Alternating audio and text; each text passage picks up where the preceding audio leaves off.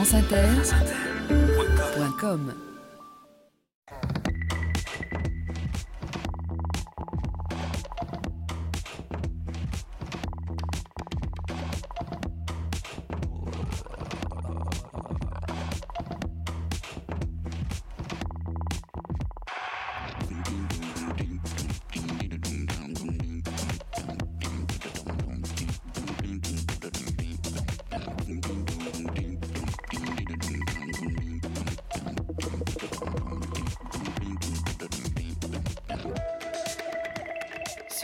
épaules de Darwin, Jean-Claude Amezen. Bonjour à tous. Sur les épaules de Darwin, sur les épaules des géants.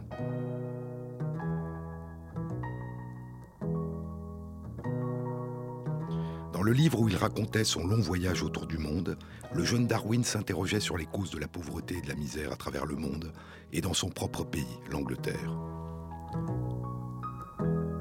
Grande est notre faute, écrivait-il, si la misère de nos pauvres est due non pas aux lois de la nature, mais à nos institutions. À la manière dont la reine, le Parlement, les lois règlent la vie en société, réparent les injustices, permettent le respect des droits humains. Durant la même période, dans les années 1830-1840, comme nous l'avons vu la semaine dernière, Louis Vuillermet en France et Rudolf Virchow en Allemagne, étudiant les statistiques de mortalité dans les villes, découvraient ce que Louis Vuillermet appellera une loi de l'inégalité sociale devant la maladie et la mort. Ainsi, un peu avant le milieu du XIXe siècle, deux grands scientifiques mettaient en évidence un lien de causalité entre la misère et la maladie. Et un troisième scientifique, le jeune Darwin, se demandait si ce n'étaient pas les institutions, les lois, l'absence de respect des droits humains qui étaient la cause de la misère. Plus d'un siècle plus tard, le prix Nobel d'économie Amartya Sen allait révéler un lien direct entre les institutions, l'absence de respect des droits humains, la pauvreté, la maladie et la mort, dans le cadre d'une catastrophe apparemment naturelle, la famine. Il montrera que les grandes famines du XIXe siècle et du XXe siècle étaient causées non pas par un manque de nourriture, mais par une absence d'accès d'une partie de la population à la nourriture. Et il proposera que la démocratie réelle est le meilleur moyen de prévention des famines. Ainsi, la science révélait qu'un non-respect des droits de l'homme pouvait causer la maladie et la mort. Et la science révélait aussi que des catastrophes dont nous avons tendance à penser qu'elles sont d'origine naturelle peuvent être des catastrophes d'origine humaine et être dues, comme le pensait Darwin, au fonctionnement de nos institutions et de nos sociétés. Et ce sont ces relations complexes entre éthique, science, santé et respect des droits de l'homme que nous allons aujourd'hui continuer à explorer.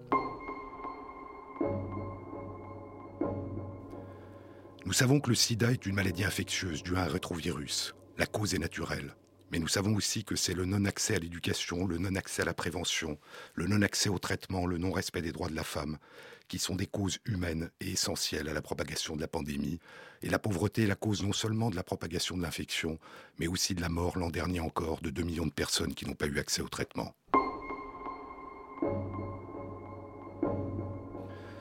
Nous savons que la tuberculose est une maladie infectieuse due au bacille tuberculeux, le bacille de Koch, du nom du médecin allemand qu'il a identifié à la fin du XIXe siècle.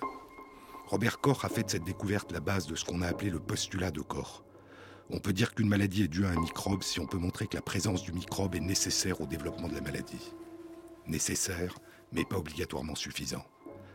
La tuberculose a entraîné l'an dernier, nous dit l'OMS, l'Organisation mondiale de la santé, la mort de 1 700 000 personnes mais seule une personne sur dix environ qui est infectée par le bacille tuberculeux développera la maladie. Il y a des facteurs de susceptibilité génétique qui ont été identifiés depuis une dizaine d'années, mais le principal facteur favorisant le développement de la maladie dans notre pays et dans le monde est la pauvreté, la misère, la dénutrition, l'exclusion. L'OMS définit la tuberculose comme une maladie de la pauvreté qui touche surtout des personnes jeunes et dont la vaste majorité des morts sont des habitants des pays pauvres du Sud. Vue sous l'angle purement biologique, la cause du développement de la maladie est une affaire de microbes. Vue d'une manière plus globale, elle est aussi une affaire d'inégalité, de respect des droits fondamentaux.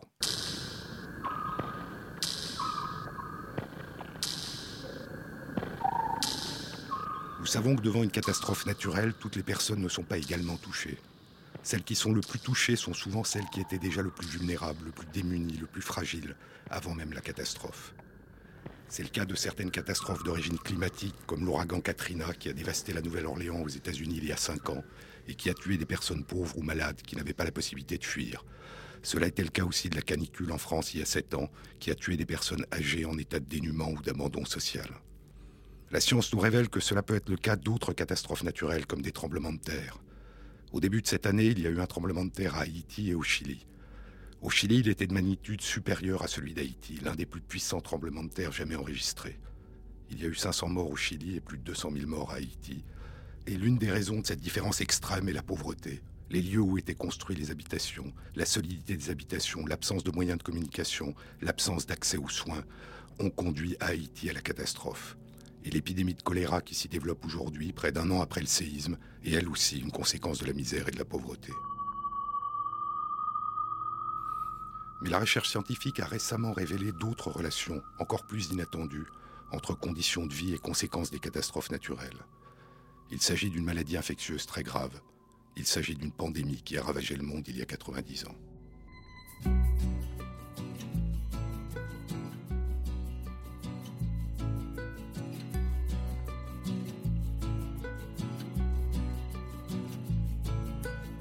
Il y a là la peinture des oiseaux, l'envergure qui lutte contre le vent.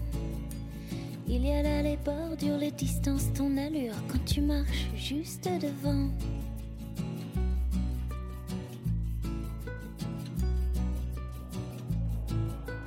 Il y a là les fissures fermées, les serrures, comment voler les cerfs-volants. Il y a là la littérature, le manque d'élan, l'inertie, le mouvement. Parfois on regarde les choses telles qu'elles sont en se demandant pourquoi. Parfois on les regarde telles qu'elles pourraient être en se disant pourquoi pas. Il y a là la la, si l'on prenait le temps, si l'on prenait le temps. Il y a là la littérature, le manque d'élan, l'inertie, le mouvement.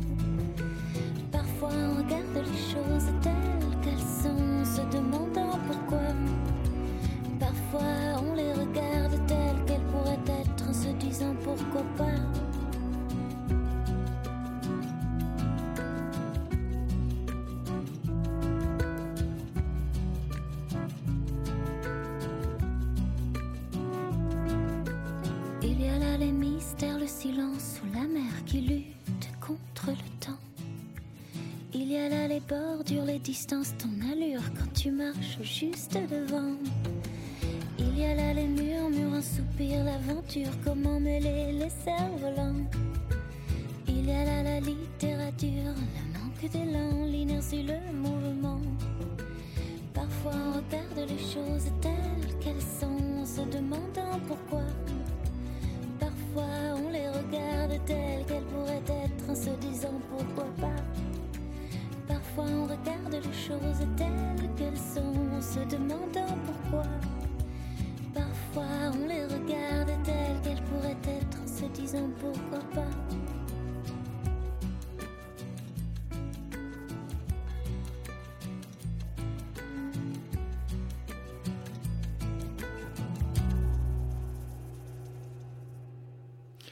Récemment, un article scientifique était publié dans l'un des deux plus grands journaux médicaux du monde, le Lancet. Des chercheurs avaient étudié la mortalité causée par la pandémie grippale de 1918-1920, qu'on a appelée pandémie de grippe espagnole, bien qu'elle ait atteint le monde entier. On estime qu'elle a causé la mort de plus de 20 millions de personnes. Les chercheurs ont étudié les registres de mortalité de l'époque dans 27 pays sous toutes les latitudes, de la Suède à Taïwan, de l'Argentine à l'Australie, et dans 39 États des États-Unis d'Amérique, et dans 9 provinces de l'Inde. Il s'agissait d'un virus extrêmement dangereux qui entraînait la mort en particulier chez les adultes jeunes. Les chercheurs ont découvert que la mortalité dans ces différents pays, États et provinces avait varié beaucoup. La différence maximale était d'un facteur 30. Il y avait des pays où il y avait 30 fois plus de morts qu'ailleurs. C'est une différence énorme, et les chercheurs se sont demandé à quoi pouvait être liée cette différence. Aucun des paramètres qu'ils ont étudiés n'était corrélé à cette différence, situation géographique, du pays, taille de la population, à l'exception d'un seul, le revenu économique moyen par habitant. À 10% de revenus moyens en plus par habitant correspondait une diminution de 10% de la mortalité. C'est ce qu'on appelle une corrélation linéaire, inversement proportionnelle. C'est très rare de découvrir une corrélation aussi nette. Ainsi, à une époque, les années 1918-1920, où il n'y avait ni réanimation médicale, ni antibiotiques pour traiter les surinfections bactériennes, ni médicaments antivirales, ni vaccins contre la grippe, le revenu moyen par habitant était le seul facteur corrélé aux différences de mortalité au cours d'une pandémie causée par un virus particulièrement contagieux et dangereux. Un facteur humain, sociétal, le degré de richesse d'une société, apparaissait avoir joué un rôle essentiel dans les conséquences d'une catastrophe naturelle.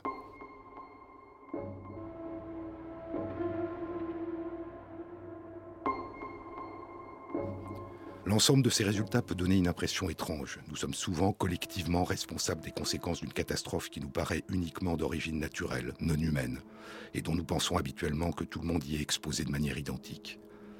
Mais ces résultats qu'apporte la recherche scientifique ont des implications majeures sur le plan éthique.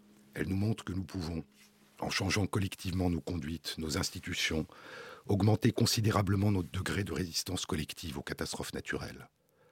Que cela nous plaise ou non, dit le grand écrivain anglais d'origine nigériane Ben Okri, ce qui arrive dans le monde est aussi notre responsabilité.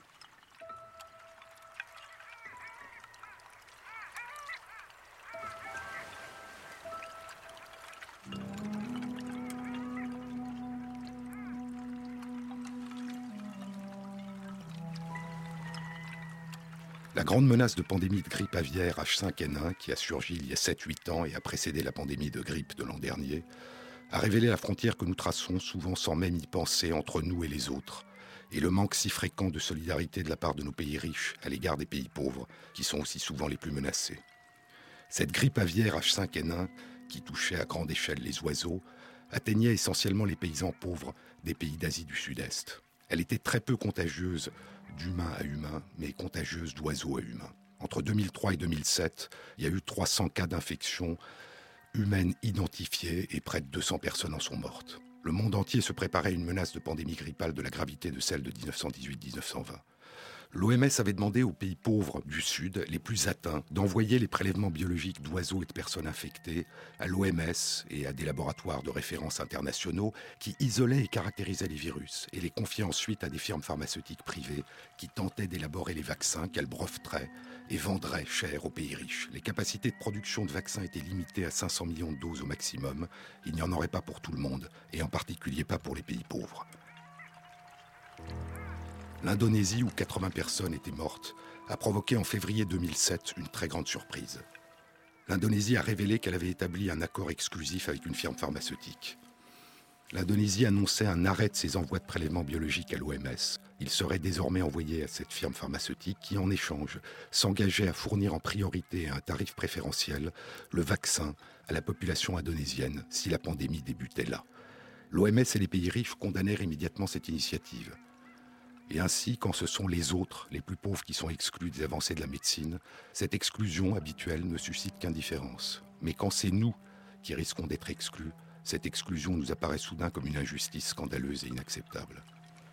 Seule une régulation internationale fondée sur une solidarité peut permettre d'élaborer des solutions qui soient équitables pour tous.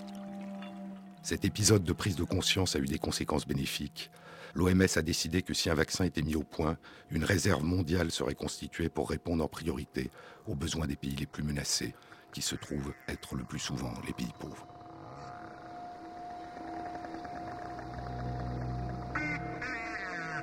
Et puis progressivement, une autre donnée a été réalisée.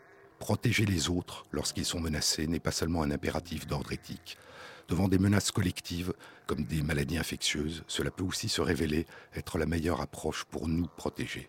L'éthique peut aussi être un garant de l'efficacité. Mais le chemin est long vers l'effacement de ces frontières entre nous et les autres. Rejeter l'autre est facile, dit l'écrivain Benekri. Tout ce qui est nécessaire est de la confusion et de l'ignorance. Mais accepter les autres, leur complexité, leur histoire, leur humanité, cela demande du courage, et c'est plus rare. Le respect de l'homme, là est la pierre de touche, écrivait peu avant sa mort Saint-Exupéry. Si le respect de l'homme est inscrit dans le corps des hommes, les hommes finiront bien par fonder en retour le système social, politique et économique qui consacrera ce respect. C'est d'abord en nous, en chacun de nous, que ce changement doit opérer, comme Jonathan Mann l'avait montré durant les années 1980-1990 pour le sida éthique, science, médecine et respect des droits de l'homme peuvent contribuer ensemble au soulagement de la souffrance et à la préservation de la santé.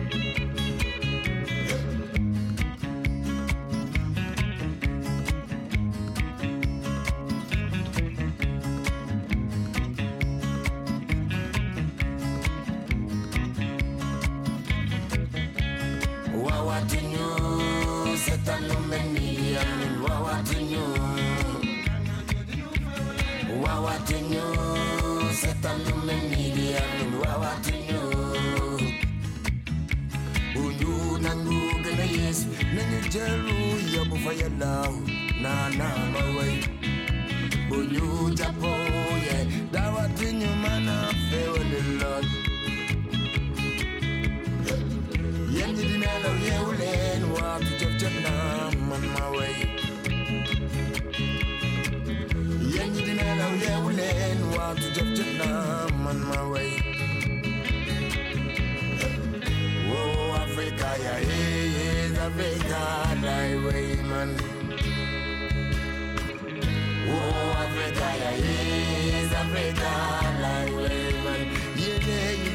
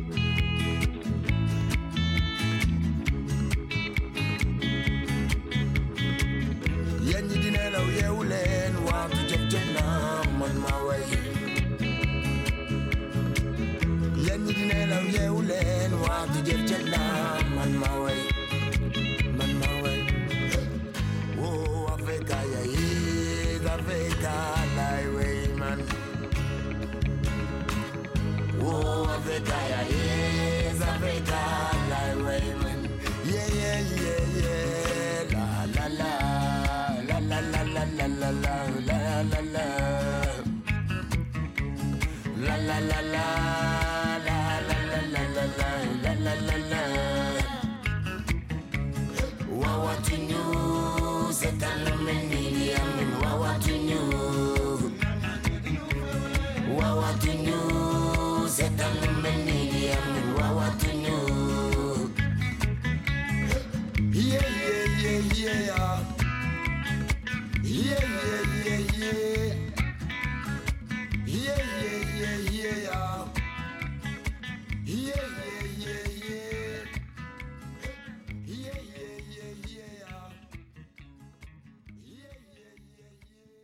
Sur les épaules de Darwin, Jean-Claude Amezen.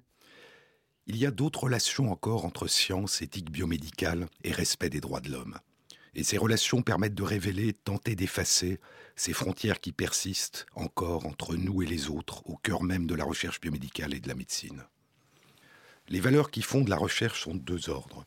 D'une part, l'avancée des connaissances, la production de connaissances nouvelles et d'applications nouvelles, et d'autre part le partage de ces connaissances et de ces applications. C'est vrai pour toute recherche, c'est d'autant plus vrai quand il s'agit de la recherche biomédicale qui a pour vocation de tenter de permettre de préserver la santé humaine.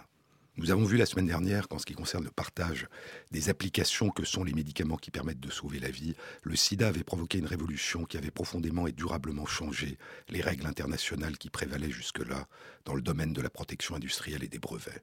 Les premiers traitements efficaces contre le virus du sida sont découverts en 1996. Protégés par des brevets qui permettent aux firmes pharmaceutiques un retour sur investissement, ils sont très chers. En 1997, l'Afrique du Sud décide de produire ces médicaments sous forme de génériques à prix coûtant 30 à 50 fois moins cher. 10% de la population est infectée, soit 5 millions de personnes.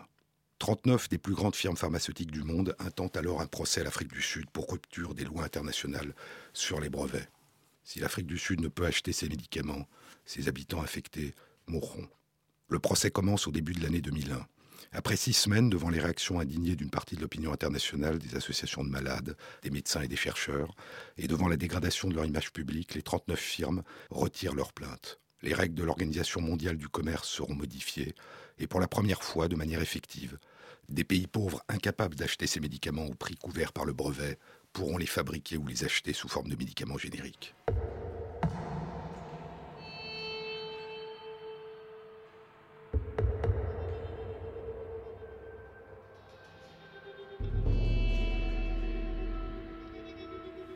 Mais il y a d'autres problèmes d'éthique biomédicale concernant les médicaments.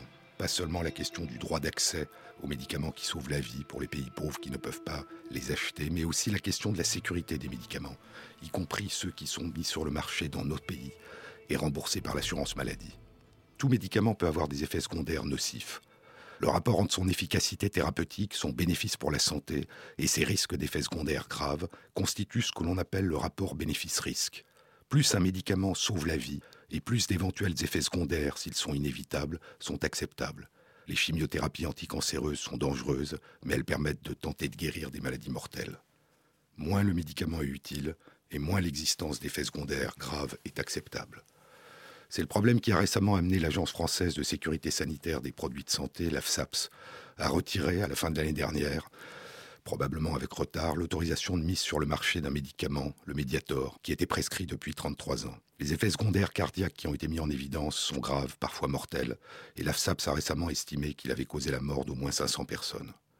Le problème est que l'efficacité de ce médicament avait été définie par l'AFSAPS comme modeste, dans sa seule indication reconnue, un adjuvant, un additif au régime alimentaire adapté chez des personnes diabétiques en surpoids. La vigilance des agences indépendantes vis-à-vis d'effets secondaires devrait être d'autant plus grande que le risque suspecté est important et que le bénéfice en termes de santé du médicament est faible. Et il faut souhaiter que la société réalise que prendre des médicaments d'efficacité modeste, voire non démontrés, c'est prendre des risques pour un bénéfice très faible, voire nul en termes de santé.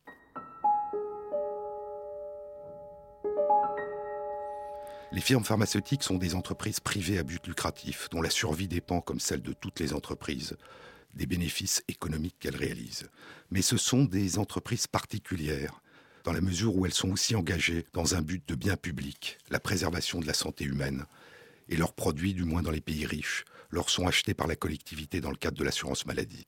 Elles sont donc dans une position complexe, ambiguë, une forme de conflit d'intérêts. Et il est bon pour cette raison que l'évaluation et le contrôle de l'efficacité et de la sécurité des médicaments soient confiés à des institutions et des agences indépendantes. Dans ce domaine, et cela a été une profonde évolution sur le plan de l'éthique biomédicale depuis une dizaine d'années. La régulation et le contrôle au niveau international a été modifié et renforcé, même si on s'aperçoit aujourd'hui qu'il y a encore beaucoup à faire. Ces changements sont partis des États-Unis d'Amérique à partir d'affaires judiciaires, de procès au début des années 2000, pour des médicaments comme le Paxil, un antidépresseur, ou le Vioxx, un anti-inflammatoire.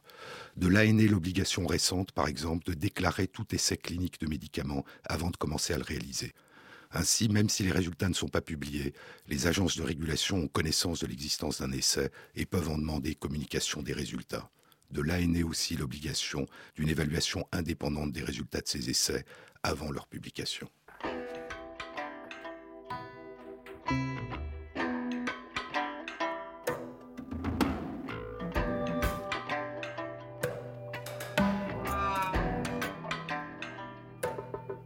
Avec le temps Avec le temps va, tout s'en va. On oublie le visage et l'on oublie la voix. Le cœur quand ça bat plus. C'est pas la peine d'aller chercher plus loin. faut laisser faire. Et c'est très bien. Avec le temps, avec le temps va, tout s'en va.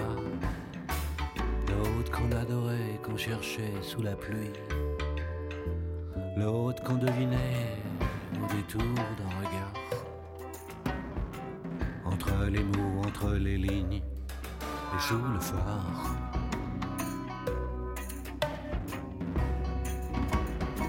D'un serment maquillé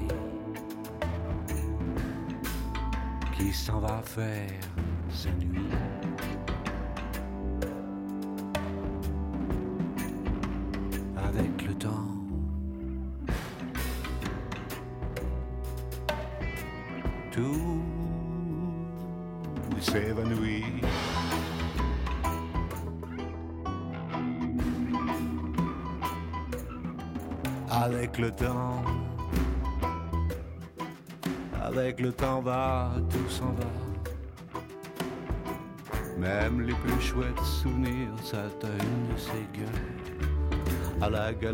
Farfouille dans les rayons de la mort. Le samedi soir, quand la tendresse s'en va, toute seule.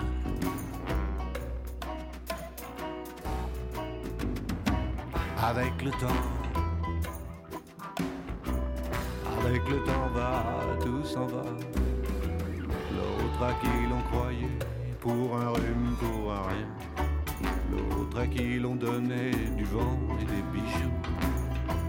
Pour qui l'on eût vendu son âme pour quelques sous. Ou devant quoi l'on se traînait comme traînent les chiens.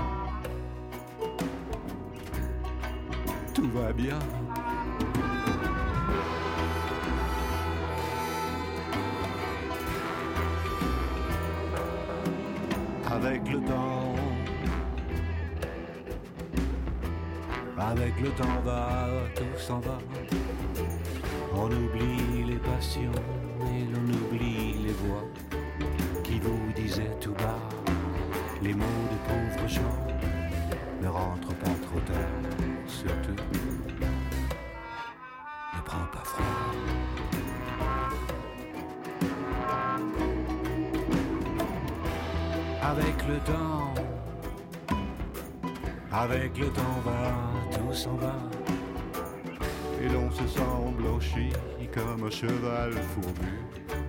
Et l'on se sent glacé dans un lit de hasard. Et l'on se sent tout seul, peut-être, mais peinard.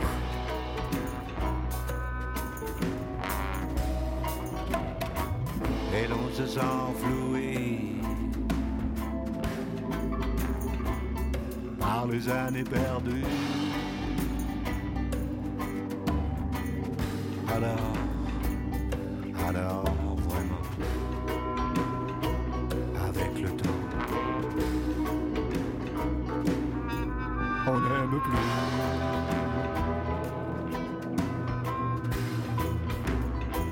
Avec le temps,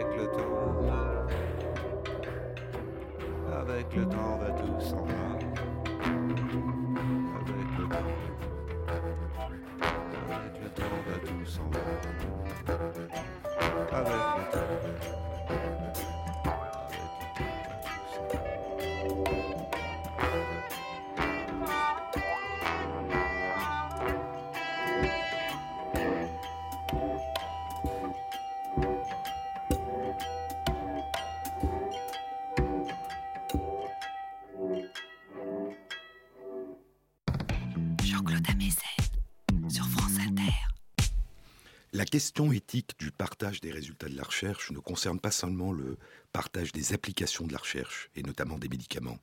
C'est en amont déjà aussi la question du partage des connaissances nouvelles, des résultats de la recherche.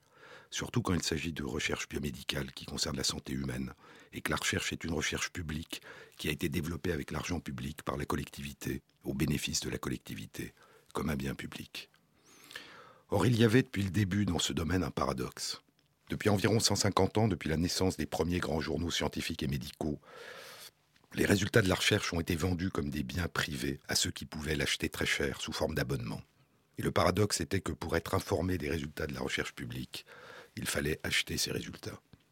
Les associations de patients, les instituts de recherche, les médecins, les hôpitaux des pays pauvres ne pouvaient s'abonner et être au courant en temps réel des résultats de la recherche. Il y a dix ans, Harold Varmus, qui avait reçu le prix Nobel de physiologie et de médecine pour ses découvertes sur l'origine des cancers et qui avait dirigé les instituts de la santé des États-Unis, considéra qu'il y avait là un problème éthique majeur. Avec quelques chercheurs, il rédigea une lettre ouverte qui sera signée par 34 000 chercheurs, demandant la création d'une revue scientifique gratuite à but non lucratif, Public Library of Science, PLOS, qui signifie en français Bibliothèque publique de sciences, dans lequel les coûts de publication serait payé par le laboratoire à prix coûtant, sauf s'il venait d'un pays pauvre, auquel cas il serait gratuit. Et tous les résultats seraient accessibles gratuitement à tous les lecteurs dans le monde. Ils ne trouvèrent pas d'éditeurs et en 2003 décidèrent de créer eux-mêmes la revue. Cette action était un pari éthique. Vous savez que les chercheurs sont de plus en plus évalués sur la qualité, la cote des revues dans lesquelles ils publient.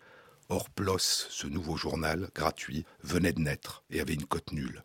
En prenant le risque, en décidant d'envoyer leurs meilleurs articles à cette revue, des chercheurs ont rapidement fait de PLOS une revue très citée, extrêmement cotée. Aujourd'hui, PLOS est devenue une revue de prestige international, et cette revue a donné naissance à sept journaux en médecine, en biologie, en génétique, en maladies tropicales négligées, qui sont parmi les meilleurs du monde. Ainsi se côtoient actuellement des journaux payants à but lucratif et des journaux gratuits et le monde de la publication scientifique, en biologie et en médecine, est en train d'évoluer et de se transformer de manière profonde. Et il est possible qu'en quelques années, les résultats des recherches publiques seront enfin accessibles à tous ceux qui en ont besoin dans le monde.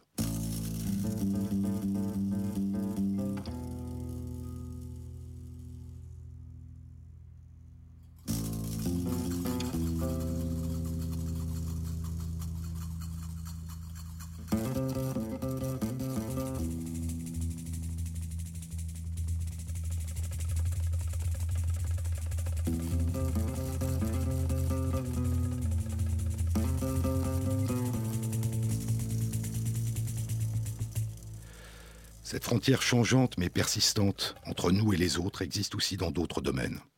Depuis le Code Nuremberg en 1947, l'idée s'est imposée que la participation à une recherche biomédicale ne pouvait être proposée au choix libre et informé de la personne que si un comité d'éthique de la recherche avait auparavant examiné le projet de recherche et avait considéré qu'il ne mettait pas en jeu les droits fondamentaux de la personne et qu'il ne l'exposait pas à des risques inutiles ou excessifs. Ces comités d'éthique de la recherche existent en France, dans tous les pays d'Europe, aux États-Unis, dans des pays d'Amérique du Sud, d'Asie du Sud-Est, Afrique. Et l'UNESCO, l'OMS, le Conseil de l'Europe, l'Union européenne mènent depuis quelques années des actions pour favoriser leur mise en place dans tous les pays du monde. Mais ce n'est malheureusement pas encore le cas dans beaucoup de pays pauvres. Il y a un paradoxe. Depuis la loi de 1988 en France, avant que la participation à un projet de recherche puisse être proposée à des personnes, un comité d'éthique de la recherche, appelé dans notre pays comité de protection de la personne, va examiner d'un point de vue éthique ce projet. Mais si le même projet ou un autre semblable va être mené par des chercheurs français dans un pays pauvre du monde, aucun comité d'éthique de la recherche ne devra l'examiner. On dit que c'est au pays pauvre de prendre ses responsabilités. S'il a un comité d'éthique indépendant, il le fera. S'il n'en a pas, tant pis. Et c'est la même chose dans les autres pays d'Europe. En France, l'INSERM l'IRD, ces instituts de recherche, ont des comités d'éthique qui proposent d'examiner de tels projets. Mais c'est uniquement optionnel, ce n'est pas obligatoire. Et donc ce que nous considérons comme essentiel pour les habitants des pays d'Europe, nous le considérons comme optionnel pour les habitants des pays pauvres.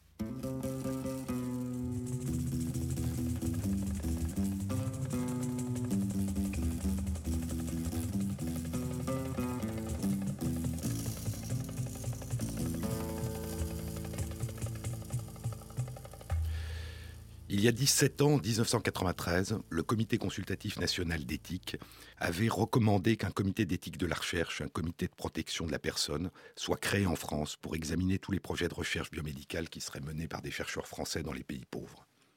Cette recommandation n'ayant été suivie d'aucun effet, le comité consultatif a renouvelé sa recommandation en 2003, toujours sans effet aujourd'hui.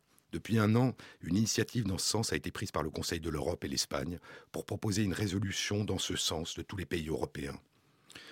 Et le Conseil d'État a demandé l'an dernier, dans ses propositions concernant la révision de la loi relative à la bioéthique, qui devrait avoir lieu au début 2011, que cette disposition soit inscrite dans la loi.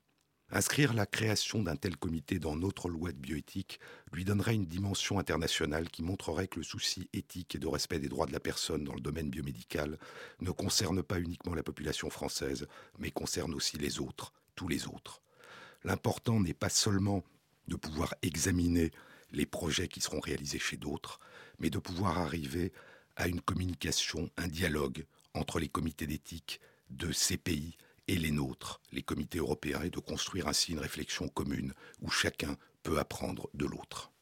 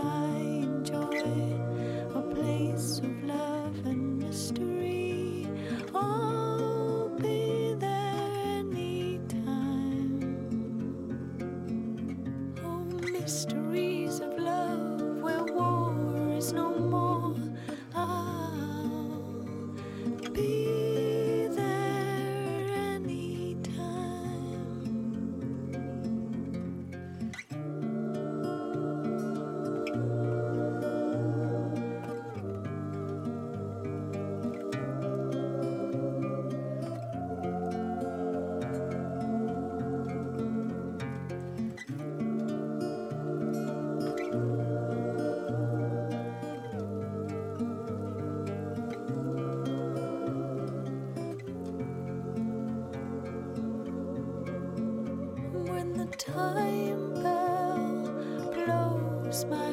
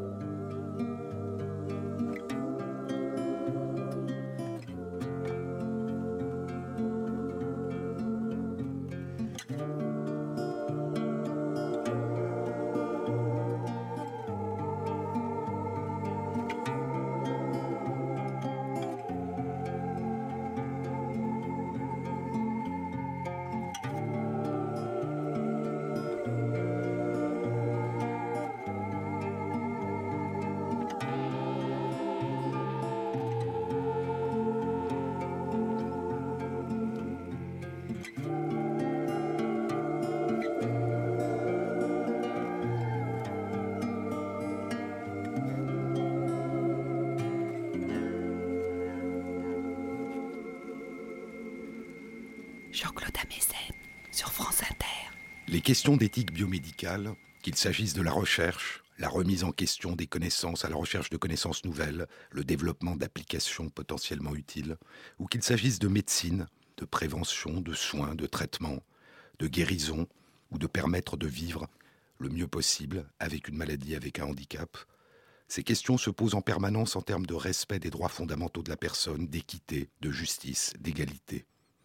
Ces questions touchent à tous les domaines de la vie et ont des implications sociales, philosophiques, juridiques, anthropologiques, culturelles, psychologiques et spirituelles majeures.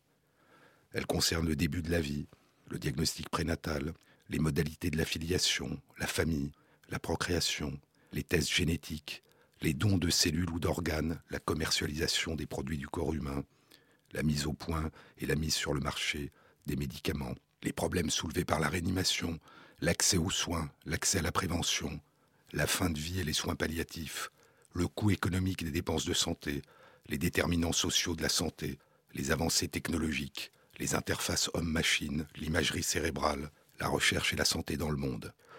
Ces questions ne sont pas seulement des questions de relations complexes entre les avancées de la connaissance, la santé et le respect des droits de la personne. Elles sont aussi avant tout des questions de société, des questions de culture, des questions de respect, de tolérance, d'ouverture à l'autre, des questions qui concernent la manière dont nous voulons vivre ensemble.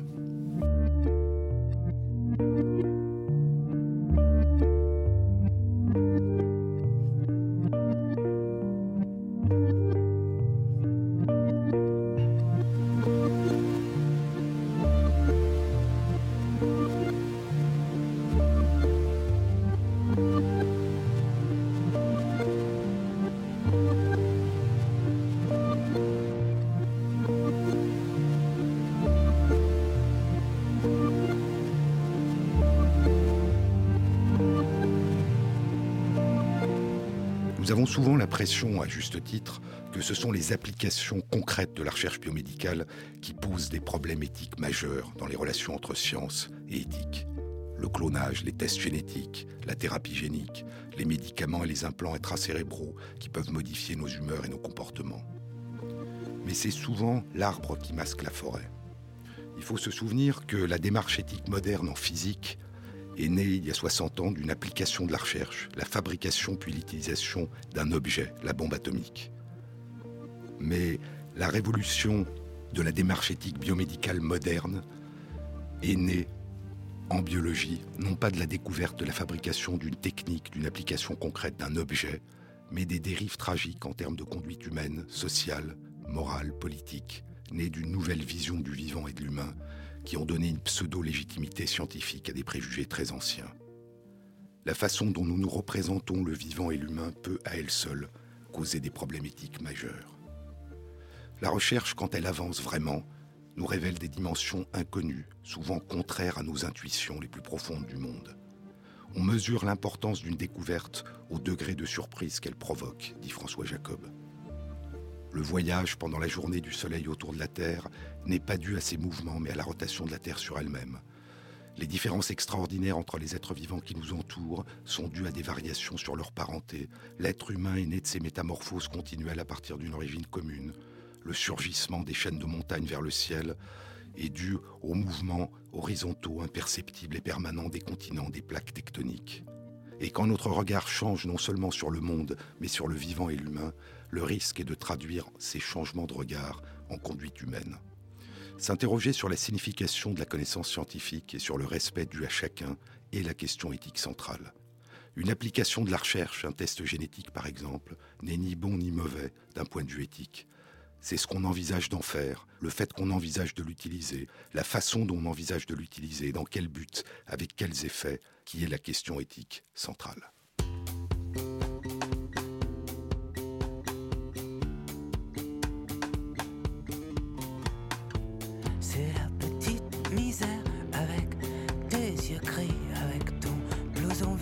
Comme un chat dans la nuit. Va pas tailler les veines, va pas couler avec la selle. C'est la petite misère, va pas te foutre en l'air sur la ligne aérienne. Un ticket de métro, c'est quand même pas Cayenne. T'en ferais pas un peu trop.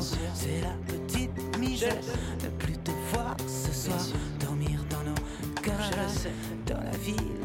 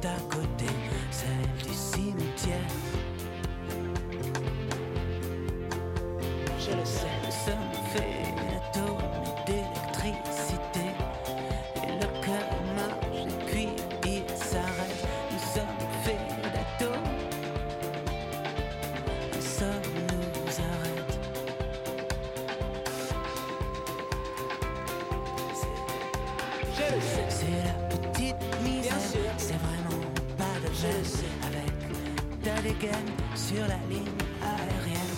Que le second rôle, c'est quand même pas la Bien C'est la petite misère. Je peux conduire comme James Dean, les yeux fermés sous la pluie. Dans le désert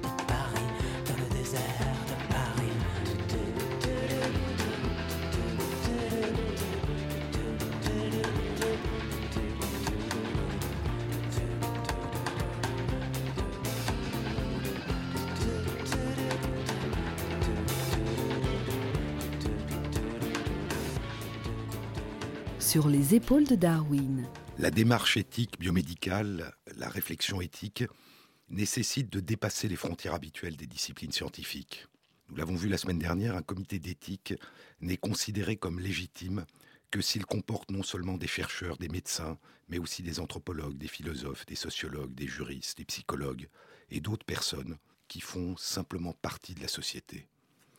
Et c'est nécessaire pour dépasser les limites de chaque discipline, de chaque habitude de penser et essayer d'aller ensemble vers l'essentiel.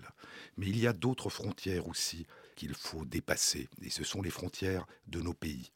De même que la recherche a une dimension internationale, il est bon que la réflexion éthique puisse s'élargir au-delà des frontières. Le Comité consultatif national d'éthique a été le premier comité consultatif d'éthique créé au monde, en France, il y a 27 ans. Et depuis, tous les pays européens et de très nombreux pays dans le monde en ont créé. Depuis des années, les comités d'éthique des pays de l'Union européenne se réunissent deux fois par an. L'Europe a été bâtie il y a 60 ans sur le respect de principes communs. Il y a une Cour européenne de justice, il y a une Cour européenne des droits de l'homme. Et pourtant, on s'aperçoit qu'il y a une grande diversité dans les modalités d'application concrète de ces principes communs de respect de la personne. Et qu'il s'agisse par exemple de recherche sur l'embryon, de fin de vie, d'euthanasie, de suicide assisté, de gestation pour autrui, ce qu'on appelle les mères porteuses, eh bien, dès qu'on traverse les frontières, on peut s'apercevoir que la façon d'appliquer ces principes peut varier en fonction de la culture, de l'histoire, de toute une série de sensibilités particulières, et comprendre comment d'autres en Europe ont réfléchi à la science et aux questions éthiques, quelles ont été leurs façons de penser, éclaire et enrichit la réflexion de chacun.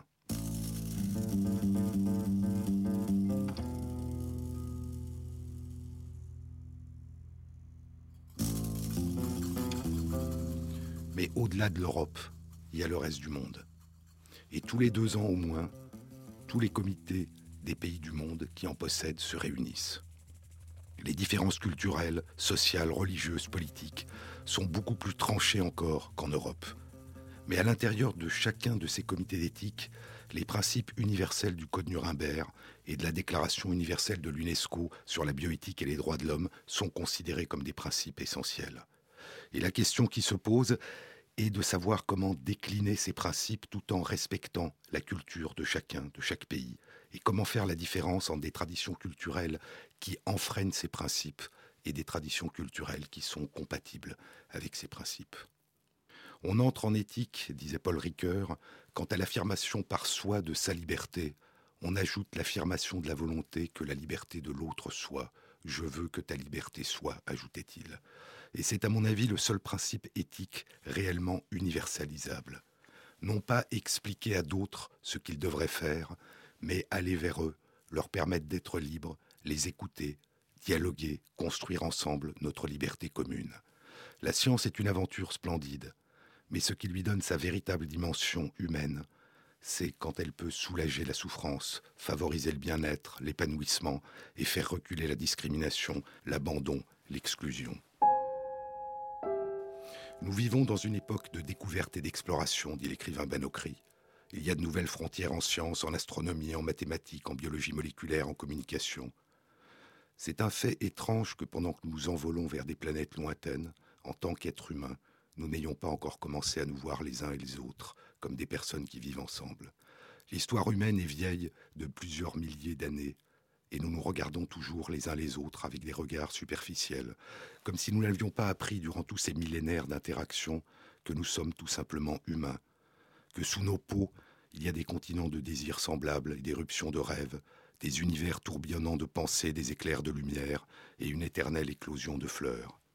C'est étrange parce qu'il semble que sous la surface des combats de notre époque, des antagonismes tribaux, de l'intolérance religieuse, de la violence raciale, de la disharmonie entre les sexes, en dessous de tout cela sommeille la découverte la plus banale qui soit, que nous sommes humains et que la vie est sacrée.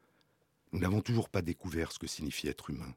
Et il semble que cette découverte banale est la plus merveilleuse qui puisse être faite, car quand nous aurons appris ce que c'est d'être humain, nous saurons que la liberté est réellement le commencement de notre avenir commun.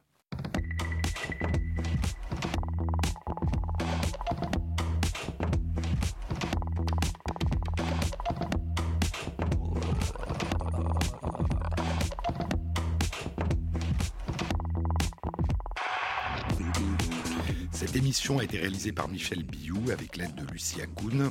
Au mixage, Martin Guénard et Michel Béziquian et Thierry Dupin pour la programmation musicale.